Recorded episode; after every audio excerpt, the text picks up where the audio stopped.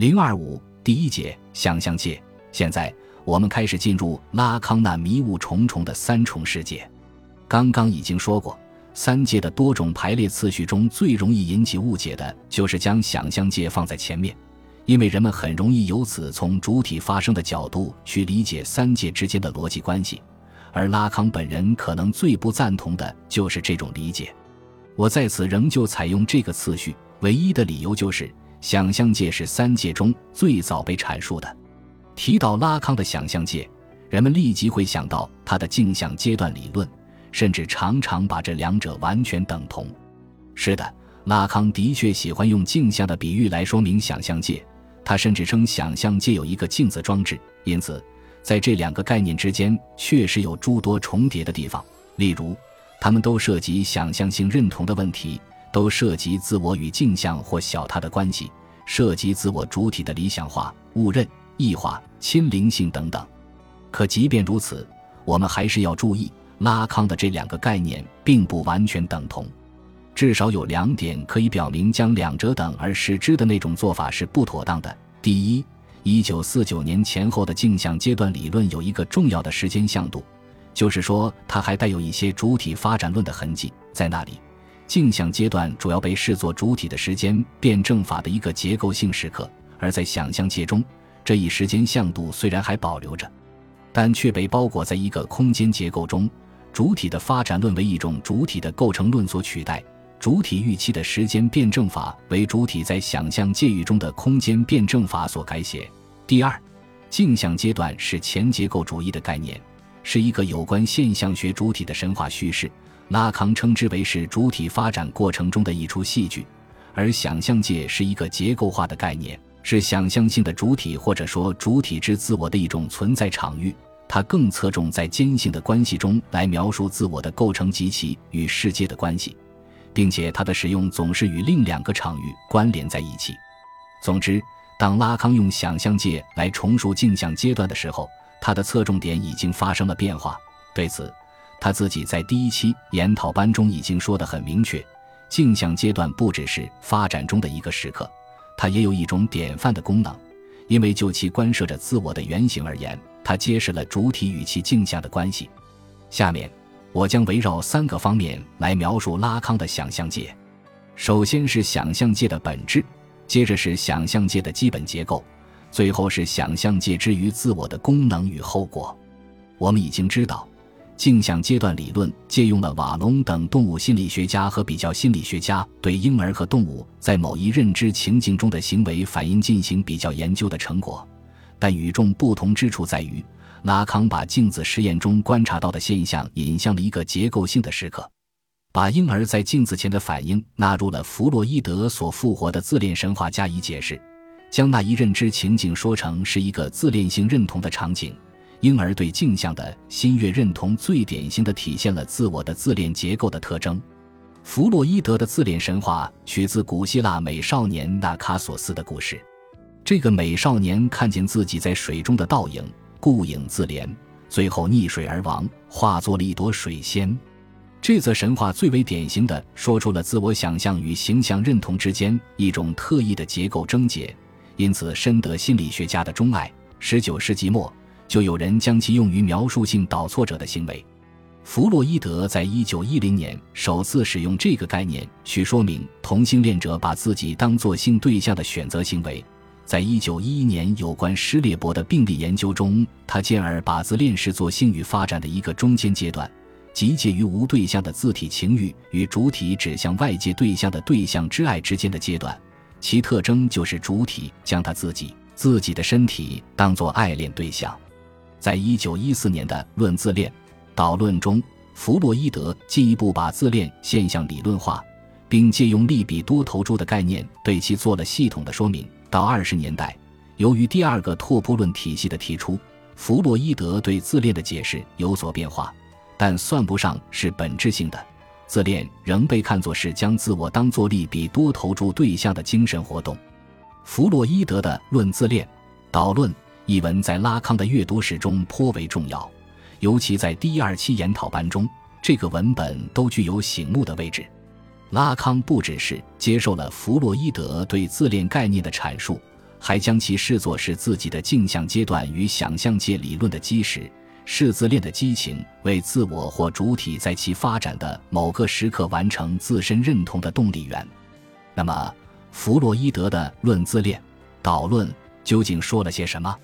在此有这么几点值得我们注意：第一，弗洛伊德把利比多的投注分为自我利比多的投注和对象利比多的投注两种，前者以自我为投注对象，属于自恋型的对象选择；后者以外界对象为投注对象，属于依恋型的对象选择。两者的关系就如同变形虫与其尾足之间的关系。并且利比多在这一方用的越多，在另一方就用的越少。第二，自我不仅是利比多投注的对象，而且其本身也应被看作利比多的庞大贮存处。利比多由此被派送到对象上，并随时准备吸收从对象那里返回的利比多。第三，在自恋中，自我作为身体的统一形象成为利比多的投注对象，但它又不同于自体情欲的无对象投注。因为自我并不是一种自然的生物性存在，在个体中一开始并无相当于自我这样的统一体存在，自我需要经由发展而来。然而，自体情欲欲力自始便存在，因此必须有某种事物、一种新的精神作用加入自体情欲，才会构成自恋。第四，在自恋性的爱中，理想自我是自爱的目标，自恋的个体将自己展示给理想自我。在那里去寻找童年时在自恋性的完满中曾经获得过的满足，但这种自恋的利比多冲动与社会文化的伦理观念有时是相冲突的。随着年龄的增长，大部分个体会转而向外界寻求自我理想来作为失去的自恋的替代，通过对某一特别对象，例如父亲形象的理想化来将利比多冲动投向自身以外的其他目标。弗洛伊德的这些论述还有许多含混的地方。不过，对于拉康来说，这并不重要。他所要做的是对他们进行重述，并在重述的过程中以暗度陈仓的策略引入自己的想象界概念。弗洛伊德在区分自我利比多与自体情欲的时候，提出了一个对于拉康来说至关重要的观点：一个相当于统一体的自我，并不是一开始就存在的，它是发展而来的；而自体情欲的欲力是自始便存在的。拉康接受了这个观点的前半部分，而修正了其后半部分。他说，在自恋的背后，你已经发现了自体情欲，即有机体内部由利比多所投注的能量块。其内部关系，我认为就像熵一样，是我们根本无法确知的。拉康的意思是，自体情欲作为儿童最初的性欲形式，其利比多活动还处在一种无法确知的混乱状态。当利比多的投注以某种自恋形式出现的时候，那种性欲利比多便发展成为自我利比多，自我亦由此而形成。当然，仅仅这样说是不够的，这还只是弗洛伊德基础上的原地踏步，必须在此基础上前进一步。自恋是利比多的一种投注形式，自恋是利比多的这一投注形式的根本特征就在于它是想象性的。它关涉的是欲望的一个界域，而非欲望本身。自我就是在这个界域中形成的，在那里，自我或者说利比多主体与世界的关系才是本质性的。可以看出，拉康在此对利比多概念偷偷地进行了转换，不再把它单纯看作一种生物性的能量，而是看作与相的功能联系在一起的一种结构机制和力量。形象的本质就是被利比多所投注。所谓的利比多投注。就是使某个对象变成可欲望的，也就是说，它与这一多少是被结构起来的形象是混淆在一起的，而我们则以各种方式携带着这个形象。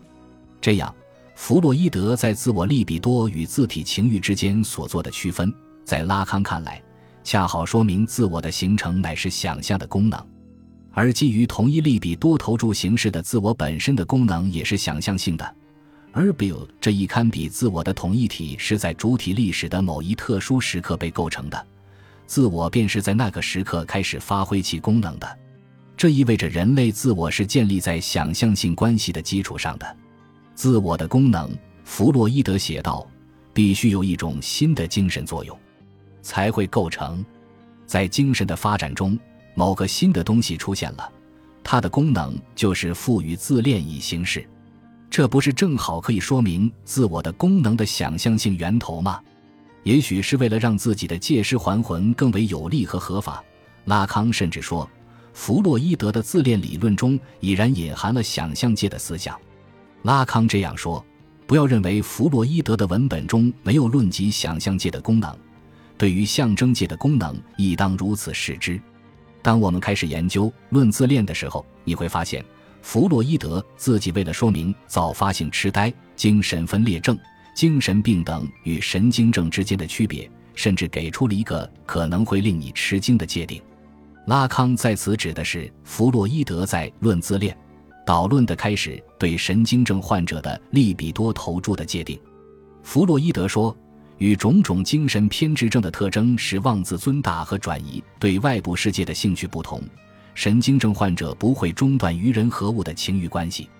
相反，他们会在幻想中保持这种关系，要么用记忆中想象的东西代替现实客体，要么把想象的东西与现实的客体相混淆。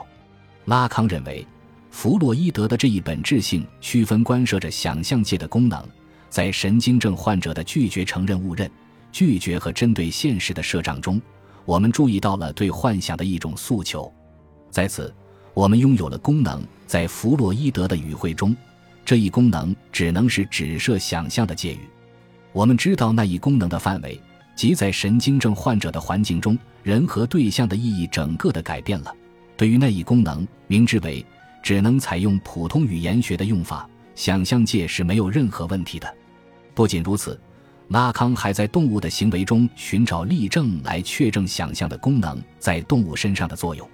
在他的理解中，自恋形式的利比多投注之所以关涉着想象的界域，关键就在于它的运作是在幻想或象的层面进行的。拉康认为，被理想化的形象所捕捉的自恋现象，甚至存在于动物的行为，尤其是求偶行为中。在那里，雄性和雌性的动物主体被一种格式塔所迷惑，在那个时刻，动物主体与象完全统一。像主导着某一特殊的动力行为的完全释放，而其本身又以某种方式引发着配偶的回应。动物的这种行为与人的镜像认同颇为相近，都体现了像或形象对于动物性存在的格式塔构性的重要性。像成为自恋性认同的中介，成为自恋性主体进行想象的中介。